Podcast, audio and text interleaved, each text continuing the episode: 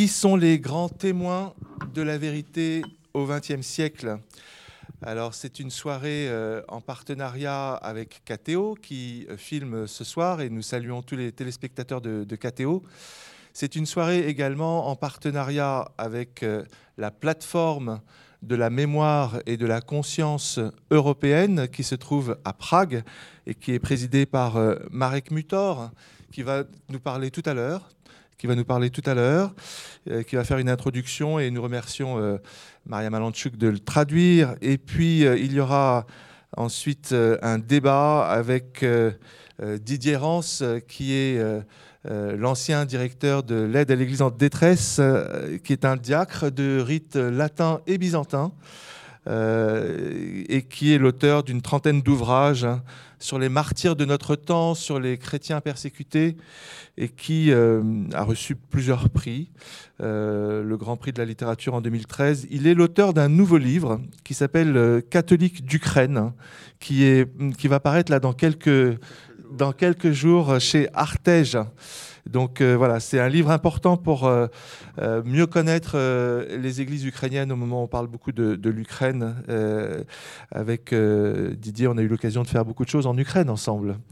et puis avec Didier Rance, également Johanna Nowicki, qui est une universitaire française d'origine polonaise et qui enseigne les sciences de l'information et de la communication à l'université de Cergy et qui a publié aussi beaucoup de, livres. Mais là aussi, je n'en citerai qu'un. Euh, qu'elle a co-dirigé avec euh, Chantal Delsol, qui s'appelle La vie de l'esprit en Europe centrale et orientale depuis 1945, qui est une véritable euh, encyclopédie absolument passionnante qu'elle a publiée aux éditions du CERF en 2021. Et puis, euh, à la fin de, notre débat, de la première partie de notre débat, Madame euh, Alix Montagne, qui euh, est la présidente du conseil d'administration de l'aide à l'Église en détresse et qui est partenaire de cette soirée et qui, depuis de nombreuses années, défend cette question de l'héritage des martyrs, des témoins du XXe siècle. Alors, euh, avant de donner la parole à, Marek euh, Mutor, qui va introduire la soirée, je, voudrais simplement rappeler le fait que c'est une question d'une grande actualité, euh, depuis toujours, mais plus que jamais, avec le retour de la guerre au cœur de l'Europe. On sait que c'est des, dizaines de milliers de morts qu'on compte depuis le mois, de, février dernier en Ukraine, plus de 100 000 morts côté ukrainien, plus de 50 000 morts côté russe, des centaines de milliers de blessés, 14 millions de, déplacés en Europe. C'est une véritable tragédie qui nous marque tous. Et on comprend qu'il est important de, retrouver, euh, comme le dit le président de la République, des, forces morales, des, ressources pour pouvoir euh, euh, défendre, au bout du compte, la civilisation européenne. Ursula von der Leyen, la présidente de la Commission européenne, a fait un discours euh, la semaine dernière pour dire euh, cette guerre ne concerne pas uniquement la Russie et l'Ukraine, c'est toute l'Europe, toute la civilisation européenne qui est euh, attaquée. Donc on avait parlé déjà de ça en 2018 avec la mort de, du gendarme, vous en souvenez, Arnaud Beltrame, qui avait, qui avait bah, défendu, qui avait pris la place d'une otage lors d'un attentat islamiste et qui avait montré cette force d'âme euh, c'était un autre contexte, c'était le contexte des attentats terroristes. Là, on est dans ce contexte de la guerre. Et donc, c'est important de, de parler de ce qui se passe en Europe centrale et orientale, en particulier en Ukraine, où là, c'est une nation entière qui, témoigne de son courage, de sa résistance face à, l'envahisseur euh, russe. Euh, il y a d'ailleurs actuellement une, délégation de l'Église catholique de France en Ukraine conduite par monseigneur Éric de Moulin-Beaufort pour euh, témoigner de la solidarité des chrétiens de France à l'égard des chrétiens d'Ukraine et qui ont rencontré euh, les chefs des églises gréco-catholiques et, orthodoxes. Donc il y a bien entendu une pensée particulière pour euh, le témoignage aujourd'hui des héros ukrainiens, mais il y a aussi des héros en Russie, et je pense que c'est important de le dire. Il n'y a pas très longtemps, je tombais sur une citation d'un dissident russe d'origine juive qui s'appelle Léonid Gozman et qui est actuellement en prison. Et voilà ce qu'il écrivait dans son journal. Ce qu'ils veulent exactement de moi, je ne le comprends pas. Leur haine envers moi est irrationnelle. Je ne participe pas directement ou indirectement aux élections, je n'organise rien, je n'incite personne à faire quoi que ce soit, je dis juste ce que je pense.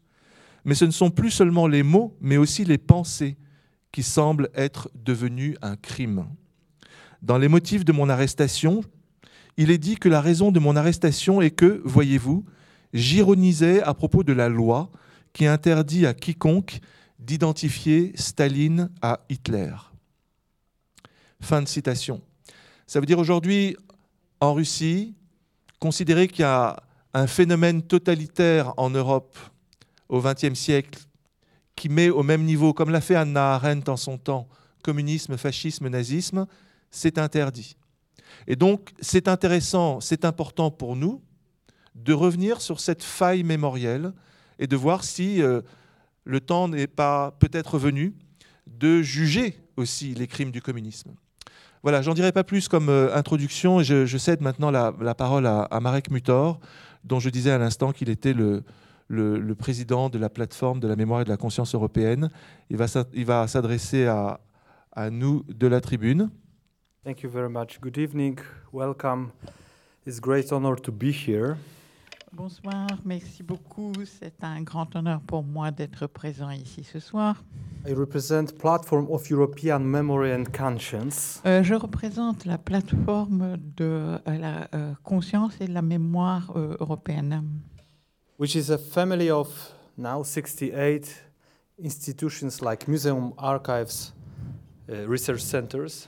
Il s'agit d'une famille, entre guillemets, de 68 euh, associations euh, diverses qui comportent des musées, des archives et diverses associations. From 23 countries uh, from all over the, the Europe. Euh, représentant 23 pays euh, partout en Europe. We decided to join our forces to act together to commemorate victims of totalitarian regimes. Nous avons décidé de réunir nos forces pour commémorer les victimes des euh, régimes totalitaires. And I'm very glad that today we had this uh, extraordinary opportunity to present our traveling exhibition here in College de Bernardin. Et vous me voyez particulièrement heureux euh, aujourd'hui d'avoir eu l'occasion de pouvoir présenter ici au Bernardin euh, cette exposition itinérante. It is called Century of Martyrs. Euh, laquelle s'appelle Siècle des martyrs. You can see it downstairs. Vous pouvez la visionner au rez-de-chaussée. But answering the question Unfortunately, this is not only the case of history, this is also topical issue. Mais en répondant à la question, effectivement, il ne s'agit pas qu'une de, euh, uniquement d'une question historique. Il s'agit d'une question qui est parfaitement dans l'actualité. Maybe not every day, but almost every day, we hear about new mass graves in Ukraine. Peut-être pas tous les jours, mais presque tous les jours, euh, nous prenons conscience euh, de nouvelles, euh, de nouveaux charniers en Ukraine. Uh, we hear about atrocities committed against civilians there. Nous savons qu'il y a des atrocités qui ont été effectuées contre des civils. For sure, they are victims of war. They are victims of totalitarian way of thinking. Certes, euh, ce sont des victimes de la guerre, mais plus encore, ce sont des victimes de la manière de penser totalitaire. Maybe between them there are also martyrs, Christian martyrs. Peut-être que dans le lot, euh, il y a également des martyrs, des martyrs chrétiens. I will tell few words about the exhibition because this is the, the answer also. Euh, je vais euh, dire quelques mots concernant euh, l'exposition, car là aussi il y a, je l'espère, des réponses. We present 27 figures, martyrs of 20th century.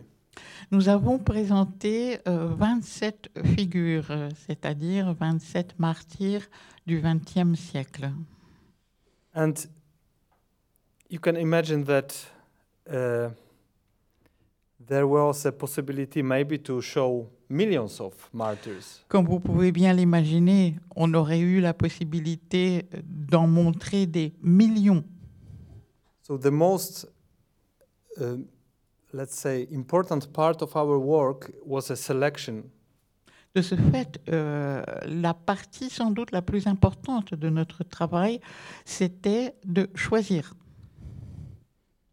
We wanted to include all possible denominations, all possible to, to show also the men and women from all over the world. Nous avons voulu euh, inclure toutes les confessions. Nous avons voulu montrer des hommes et des femmes euh, de partout dans le monde. And in that way, we would like to show that these people, these figures, who are presented on exhibition just represent the very wide group of people. Euh, De ce fait, nous avons voulu euh, dire et montrer que euh, ces personnes, ces figures que nous avons choisies représentent euh, une population euh, très vaste.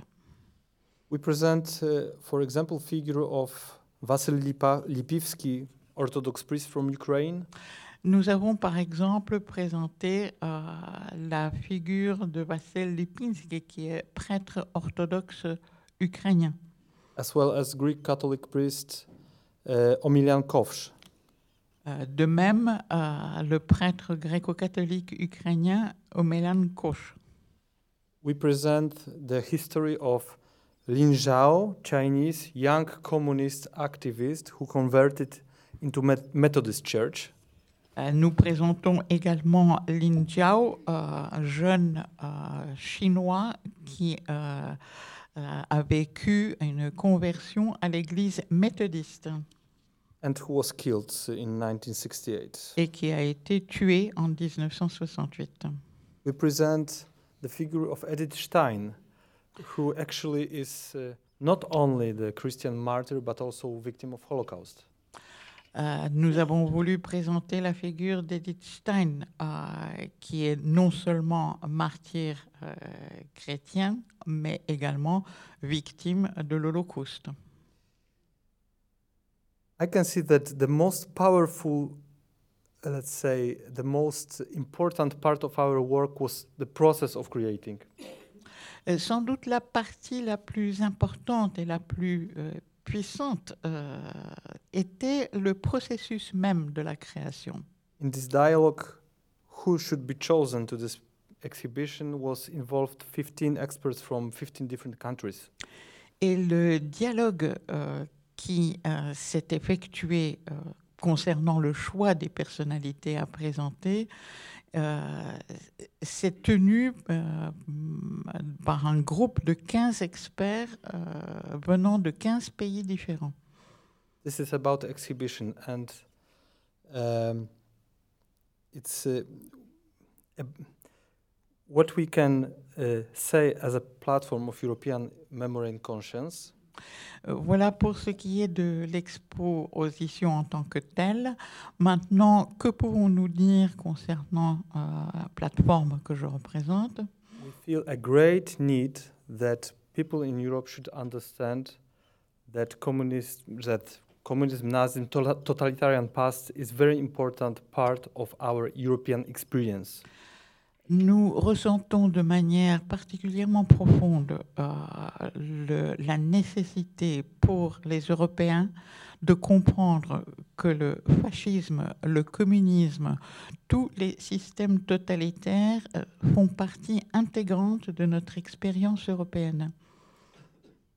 We need to raise awareness about the victims of totalitarian regimes to build our strength for today's totalitarian way of thinking. Nous avons besoin euh, de relever euh, la conscience de ces faits de telle sorte à augmenter euh, nos forces, euh, augmenter nos forces pour prendre conscience euh, de, euh, des faits qui ont lieu aujourd'hui même. And that's why it's important to say that it's uh, we need to clearly judge the not only the Nazi system but also communist system. C'est pour cela, et il est important de le dire, que nous avons besoin de euh, proférer un jugement très clair, non seulement sur le système nazi, mais sur le système communiste de même. After the Second World War, a lot of uh, Nazi leaders were tried and sentenced because of their activity. Après la Deuxième Guerre mondiale, bon nombre euh, de leaders nazis ont été euh, jugés et condamnés du fait de leurs activités. Al- almost none of communist leaders, former communist leaders, were judged and sentenced for their activity. Alors qu'en revanche, euh, quasiment aucun leader communiste n'a été euh, condamné euh, du fait de euh, ses activités. I think it's my opinion, it's a great luck in European space. À mon avis, il s'agit euh, là d'une lacune très importante dans l'espace européen. Maybe if, even in symbolic way, the communist system was judged somehow, it would be much more difficult to cooperate with former KGB agent as a president of great country. Et si le système communiste pouvait être euh, jugé et condamné, ne serait-ce que de manière euh, symbolique, il serait beaucoup plus difficile euh, de coopérer avec d'anciens officiers du KGB, aujourd'hui présidents d'un grand pays. So that's why we should commemorate victims of all totalitarian regimes. C'est pour cela euh, qu'il nous faut commémorer les victimes de tous euh, les régimes euh, totalitaires. But today we are talking about martyrs, Christian martyrs of 20th century. Euh, Aujourd'hui, euh, en revanche, nous allons parler des martyrs chrétiens du XXe siècle. Please watch exhibition, look at their faces. Je vous invite à regarder euh, cette exposition, à prendre conscience de leur visage and consider their life and death. Et de vous pencher sur leur vie et sur leur mort. Thank you. Merci beaucoup. Merci. Merci, euh, Marek Mutor. C'est important pour le, le Collège des Bernardins fait partie de ce réseau des institutions euh, de la mémoire nationale euh, un peu partout en Europe. Donc euh, c'est aussi un honneur pour nous. Et euh, c'est un honneur aussi de, travailler avec l'aide à l'Église en détresse et d'écouter Didier Rance qui, euh, depuis des années, euh, travaille sur cette question des, martyrs. Et finalement, Didier, on ne les connaît pas bien, ces, ces 28 martyrs qui sont présentés dans cette exposition. Donc je serais intéressé d'avoir votre euh, point de vue sur cette sélection qui a été faite et, aussi sur ce que dit euh, Marek Mutor, à savoir, euh, voilà, est-ce qu'il ne nous engage pas à, faire une réflexion supplémentaire sur le jugement des crimes du passé aujourd'hui? Donc la parole est à vous. Euh, merci Antoine. An- Antoine m'a dit qu'il me donnait 10 minutes. et comme il a été mon patron, il est le, fondateur de l'Institut d'œcuménisme de l'Université catholique d'Ukraine, il m'a proposé de donner un cours de Master 2 sur, oh là, on a mis un nom un peu barbare, d'agiologie œcuménique. Euh, non pas les strates, hein, de, pas de la géologie, mais de la géologie œcuménique. En quoi nos martyrs et nos saints peuvent aider nos églises à aller vers l'unité. J'en dirai un tout petit mot tout à l'heure à propos des martyrs. hein. Euh, mais je vais quand même prendre deux minutes supplémentaires. Au- vers 6h30, l'exposition a été inaugurée par euh, Antoine Marek et euh, je me suis senti mal à l'aise. Pourquoi? À cause d'un souvenir cuisant, et comme ce que je vais dire, c'est juste au début de mon texte, je prends deux minutes supplémentaires pour le dire. C'était fin printemps 90 à Bratislava. Quand la chute du mur de Berlin, j'ai pensé qu'il était important d'aller recueillir tout de suite la mémoire des survivants de la grande persécution. Et donc, pendant à peu près cinq ans, c'était une bonne partie de mon travail d'aller dans tous ces pays de l'Est, interroger des hommes et des femmes qui avaient en commun d'avoir témoigné et d'avoir souffert pour leur foi.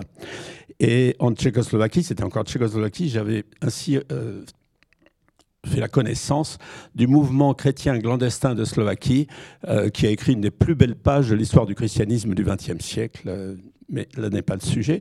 Simplement, après avoir être allé les voir plusieurs fois et juste avant de d'écrire et de publier un livre tchèque et slovaque témoin de la foi, j'avais une dernière réunion avec eux et euh, je n'ai pas pu m'empêcher de leur dire mais vous êtes des héros. Vous êtes des héros, c'est quand même extraordinaire ce que vous avez fait. C'est vraiment dans la clandestinité, un mouvement qui avait plus de 100 000 membres une échelle pour un tout petit pays, enfin un petit pays, c'était vraiment extraordinaire et toutes les dimensions. Ils m'ont regardé, sont, euh, entre eux, ils ont un peu discuté en, slovaque. Euh, et puis il y en a un qui m'a dit euh, On est vraiment désolé, monsieur, mais vous n'avez rien compris. Nous ne sommes pas des héros. Nous sommes des gens simples. Hein. Nous sommes des gens simples, simplement, pour essayer de me faire comprendre, il a inventé sur le champ une parabole que je vous transmets parce qu'elle représente une partie de, ce qu'ils ont vécu eux les autres, la parabole de police secours. Mais voyez, on, est venu une fois en France déjà, après la fin de la persécution, la fin du communisme, et euh, entre Strasbourg et Paris, sur aux autoroutes, on a vu ces bornes et on nous a expliqué que s'il y a un accident, eh bien, on peut téléphoner là et dans le quart d'heure qui suit, on, on vient chercher les blessés, on les emmène à l'hôpital. Maintenant, imaginez qu'il euh, y a un accident dans vos montagnes, euh, l'hiver, le brouillard, le gel, tout cela. On finit par savoir qu'une voiture est tombée dans le ravin et on appelle police secours. Le travail va être exactement le même, mais il va être quand même autrement plus compliqué. Et même police secours risque euh, peut-être même de se casser la figure aussi dans le ravin. Hein. Eh bien pour nous, c'était la même chose communisme ou non, persécution ou non, la génération d'avant, les martyrs qui, qui, ont donné leur vie, et nous, certains qui sont certains avaient connu 10, 15 ans de, camps de concentration dans les mines d'uranium, comme un des témoins d'ailleurs qui est sur euh, un des panneaux. Euh, tout cela ne pouvait pas être le moindre prétexte pour ne pas faire ce que Jésus nous demande dans son évangile et en particulier au service de nos frères. Hein. Donc, pour ça que le mot héros, ça, tout de suite, ça a évoqué quelque chose, et je vais commencer par cela. Après avoir donc m'avoir si aimablement invité à participer à ce mardi des Bernardins, j'ai bien sûr regardé la présentation sur Internet, j'ai lu qui sont les grands témoins de la, de la vérité. Martyrs chrétiens du XXe siècle sont célébrés comme des héros partout en Europe. Les connaît-on vraiment? Peut-on tirer des enseignements de leur engagement pour retrouver aujourd'hui le sens de la vertu, je pense que c'est au sens étymologique de la force hein, et de l'engagement au nom du bien commun. Hein. Vous l'avez lu comme moi, c'était sur la présentation. Et là, vous mettez le doigt sur l'essentiel. Les héros, on dresse des statuts pour les héros civils, parfois religieux. Quant aux héros sportifs, on vibre à leurs exploits. Hein. et euh, quand le PSG marque un but en Coupe de Champions, ça arrive, on bombe le torse, on dit on est les meilleurs. eh bien, euh, avec les martyrs chrétiens, on ne peut pas faire comme ça. Hein. Vous le savez comme moi. Hein. Là, ce serait ne pas les connaître et les trahir que de se vanter à propos d'eux, comme le dénonçait déjà Saint François d'Assise à propos des saints en général. L'histoire même de leur nom va dans une toute autre direction. Pourquoi appelons-nous martyrs nos martyrs? Tout simplement parce que le mot signifie témoin. Ils sont des héros, oui, ça je crois très profondément. Ils sont des victimes aussi, ça je crois non moins profondément. Mais ils sont d'abord, ils sont aussi d'abord des témoins. Ce qui fait un martyr chrétien, c'est qu'il est un témoin, et un témoin par définition ne renvoie jamais à lui-même, à ce qu'il est, à ce qu'il fait de bien, mais à un autre. D'ailleurs, pourquoi l'Église a toujours condamné ceux qui d'eux-mêmes décident de devenir martyrs. Hein. Et le martyr est un charisme de témoignage pour le Christ, pour sa croix qu'on reçoit, qu'on ne peut pas se donner. Ils sont de plus les témoins d'un témoin. Jésus le dit à Pilate, il est venu en ce monde pour témoigner de la vérité. On retrouve le titre hein, de cette soirée. Ce faisant, donc, les martyrs sont aussi, eux aussi, des témoins de la vérité, comme le dit le titre de ce mardi.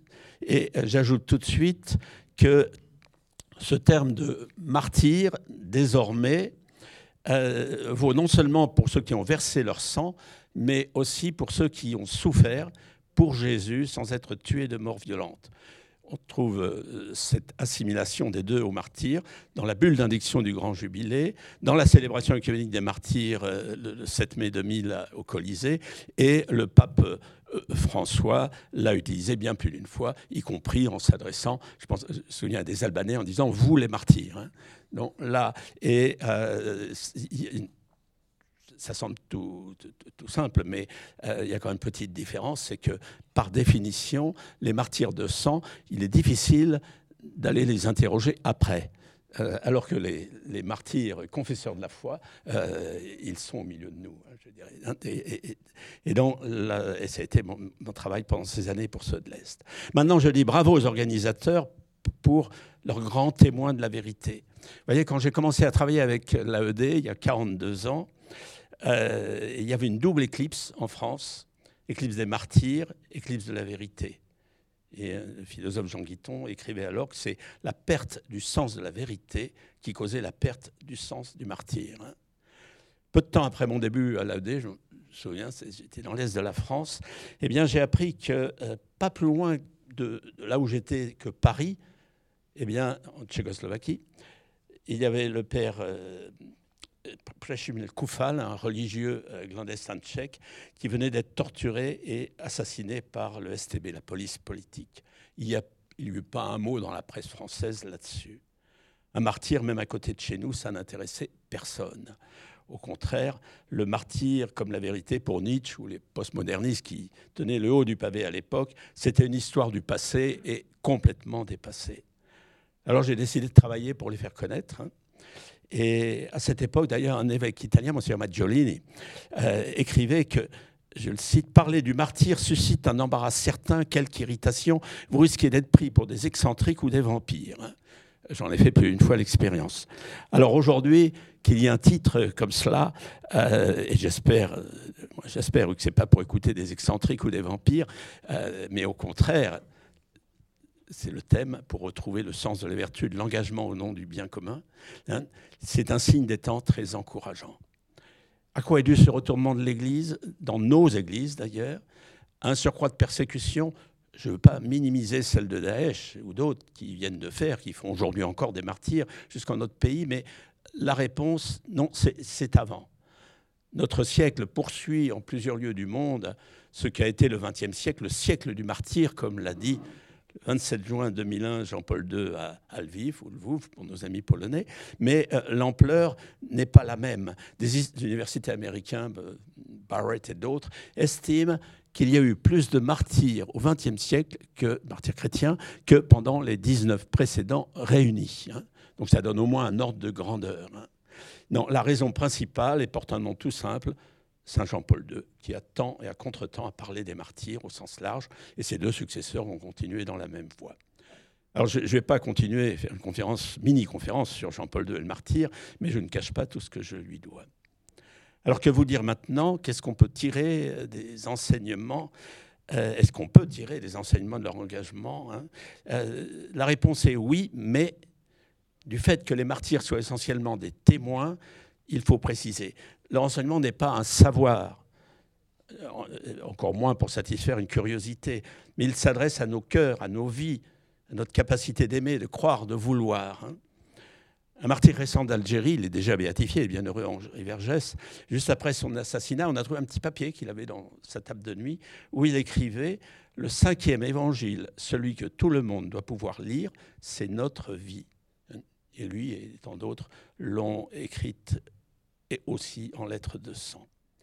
Et, donc il faut non seulement regarder, et c'est bien que l'exposition le fasse, hein, non seulement leur mort sanglante, ou ce qu'on peut en savoir, ou les épreuves qui parfois défient l'imagination. En Albanie, j'ai rencontré des prêtres et confesseurs de la foi qui, l'un, Kolici, sortait de 46 ans de camp de prison, et l'autre, euh, Anton Luli, de 42 ans. Où, étions-nous Réfléchissons une seconde, on peut y penser. Où étions-nous, pour ceux qui étaient nés, euh, en 1976 ou en 1980 Pensons à tout ce que nous avons pu faire pendant toutes ces années et, ces hommes qui étaient dans les prisons, les camps.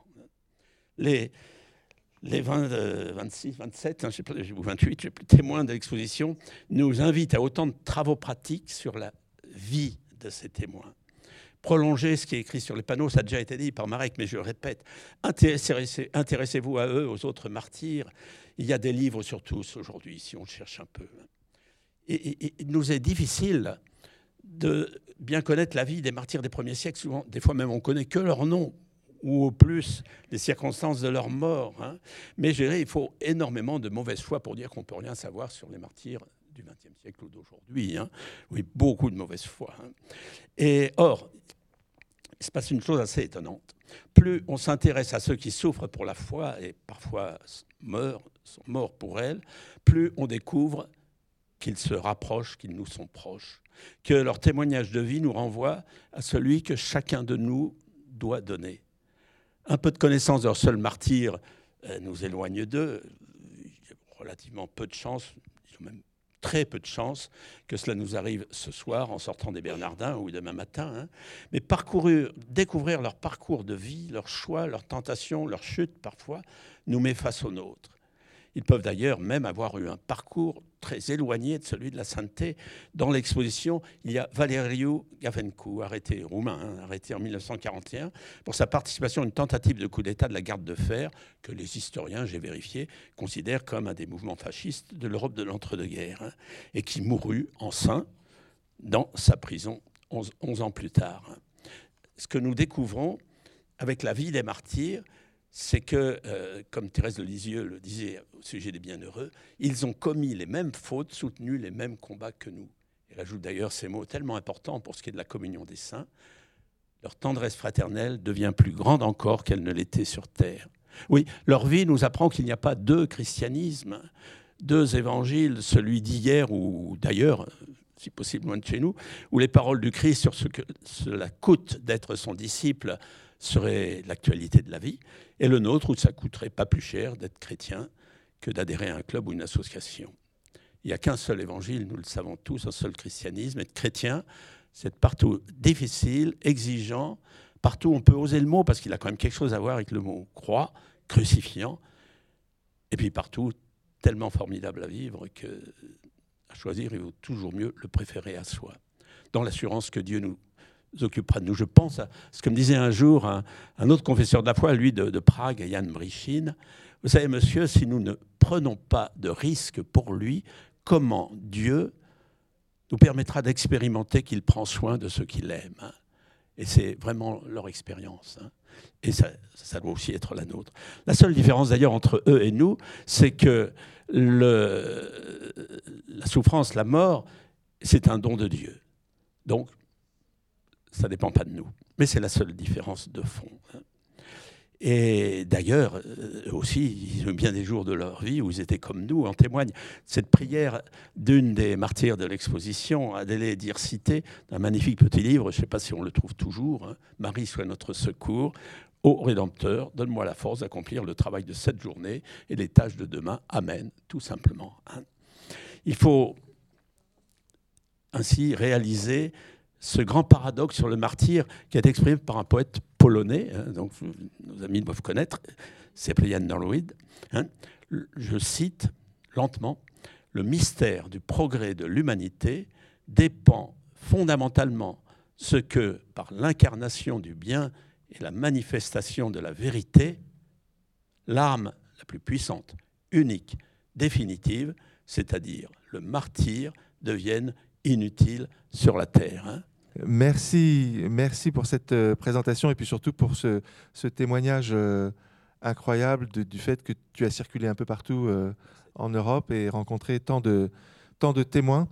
Mais je voudrais me tourner maintenant vers Johanna Nowicki, qui a l'avantage non seulement d'être une universitaire française, mais d'origine polonaise. Et je pense que c'est important de le préciser, puisque cette exposition nous vient de Pologne, et que vous connaissez bien ce décalage de conscience entre l'Europe orientale et l'Europe occidentale depuis euh, la fin du communisme, comme on l'a appelé en 91. Donc, en fait, ma question, c'est la même. Vous avez vu cette exposition, il y a certaines figures qui vous ont marqué. Peut-être euh, nous dire quelques mots sur ces figures qui, que vous considérez importantes. Et voilà, en tant qu'universitaire, quelle mémoire au temps présent, finalement, de ce retour des martyrs? Merci Antoine. C'est un honneur d'être invité à cette table pour parler des choses aussi graves. Effectivement, je m'intéresse depuis des années à ce qu'on pourrait appeler non pas l'histoire des idées, mais la circulation des idées. Et ce qui me frappe, c'est la justesse du jugement d'un autre, type de martyr, Barbara Skarga, philosophe polonaise qui a passé dix ans au goulag et qui, une fois revenue des camps, a publié un livre qui racontait cette expérience, une sorte de témoignage. Et elle a dit, il n'y a que des témoignages qui peuvent nous expliquer des choses. Toutes les théories, elle les a toutes lues, elle les connaissait, elle connaissait les grands textes des grands Russes, des grands Français, des grands Américains. Et elle disait, je ne retrouve rien dans l'abstraction des théories sur le système totalitaire. On perd quelque chose d'essentiel, c'est-à-dire comment un être humain est broyé ou pas parce qu'il reste debout à cause de sa vie intérieure en réalité, les conditions de vie physique euh, devraient l'achever de la même façon.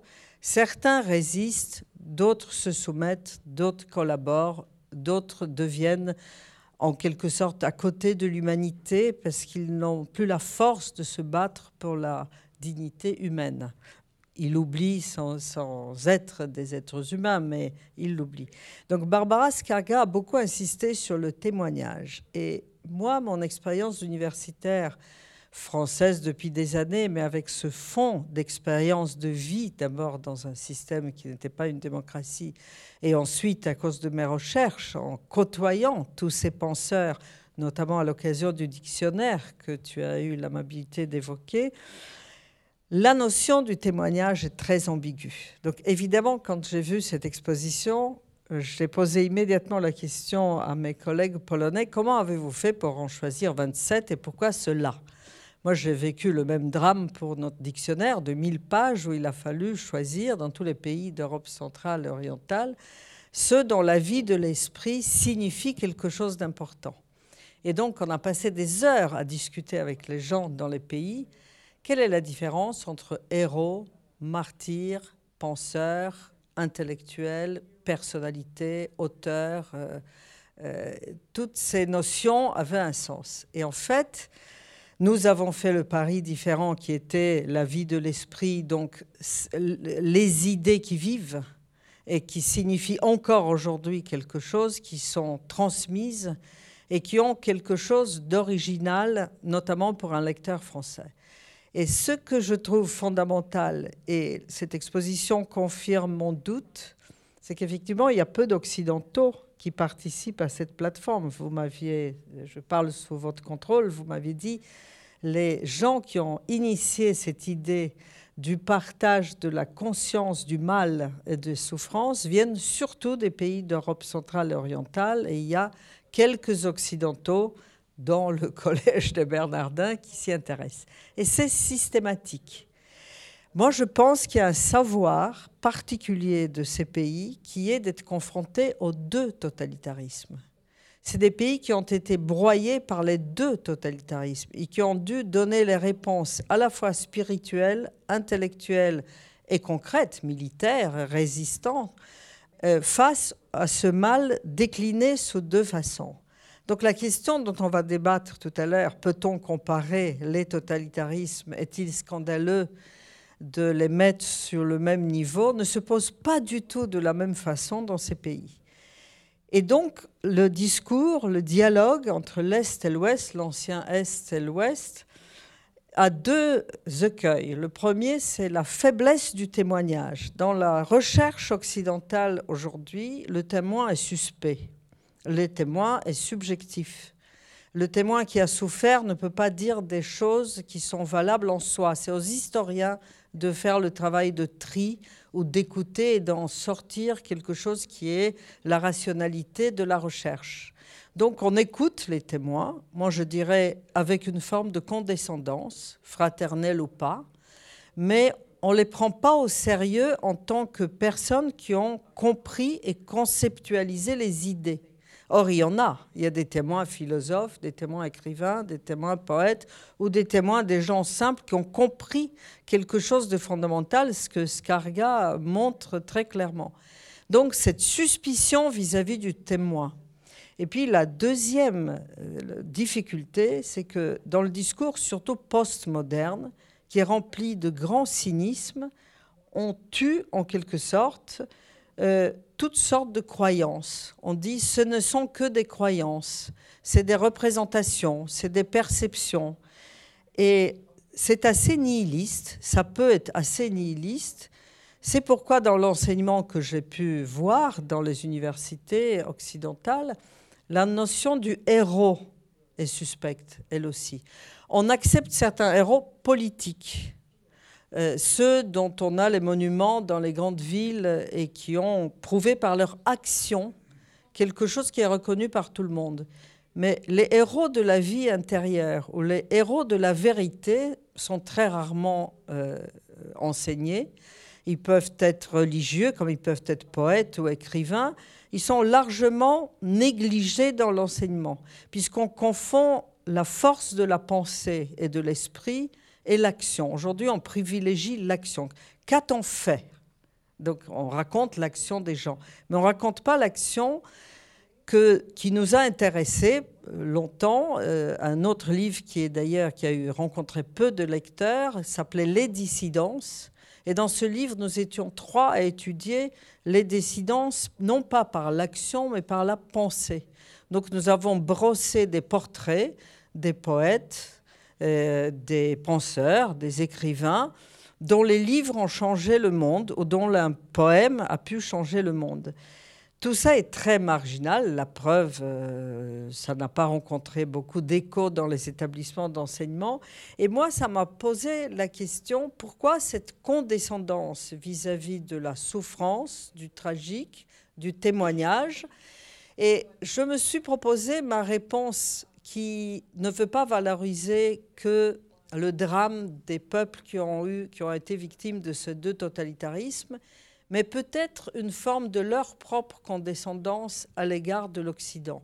Donc euh, j'ai proposé un article qui va être publié là, que j'ai appelé Peut-être fin de la double condescendance.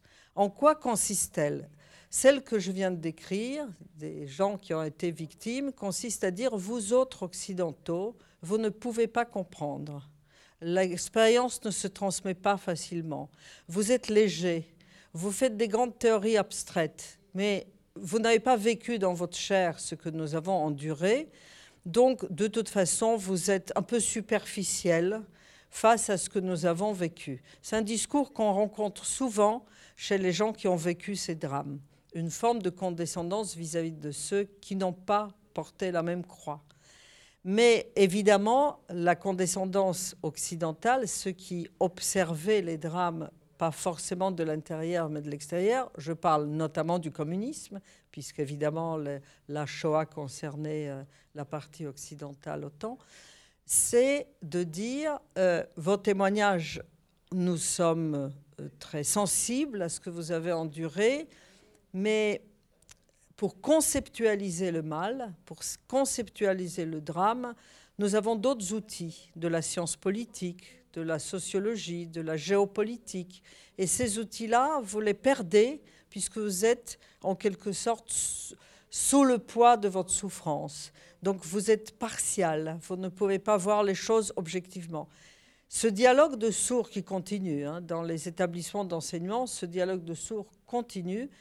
Et j'ai pu en prendre conscience en tant qu'universitaire française. À chaque fois que je m'oppose à certaines théories qui me choquent, on me dit, on me renvoie à ma polonité, non pas à ta façon, évidemment, mais on me dit, vous dites ça parce que, évidemment, vous êtes marqué par votre origines. moi, j'ai envie de répondre pourquoi je ne dis pas ça à mes collègues occidentaux marqués par leurs origines et leur histoire intellectuelle, leur manière d'être éduqués? Donc il y a une forme de, je dirais, de non-communication ou d'incommunication qui est toujours vrai et que peut-être cette tragique guerre en Ukraine est en train de mettre, à laquelle cette guerre peut-être euh, commence à mettre euh, à mal en quelque sorte, puisqu'il n'est plus possible aujourd'hui de voir ce qu'on voit, de discuter de ce qu'on voit avec de la même manière que des expériences du goulag ou de la Deuxième Guerre mondiale. Colima, dont on ne disait rien aux étudiants de Sciences Po, aujourd'hui revient, on, voit ce qui se passe.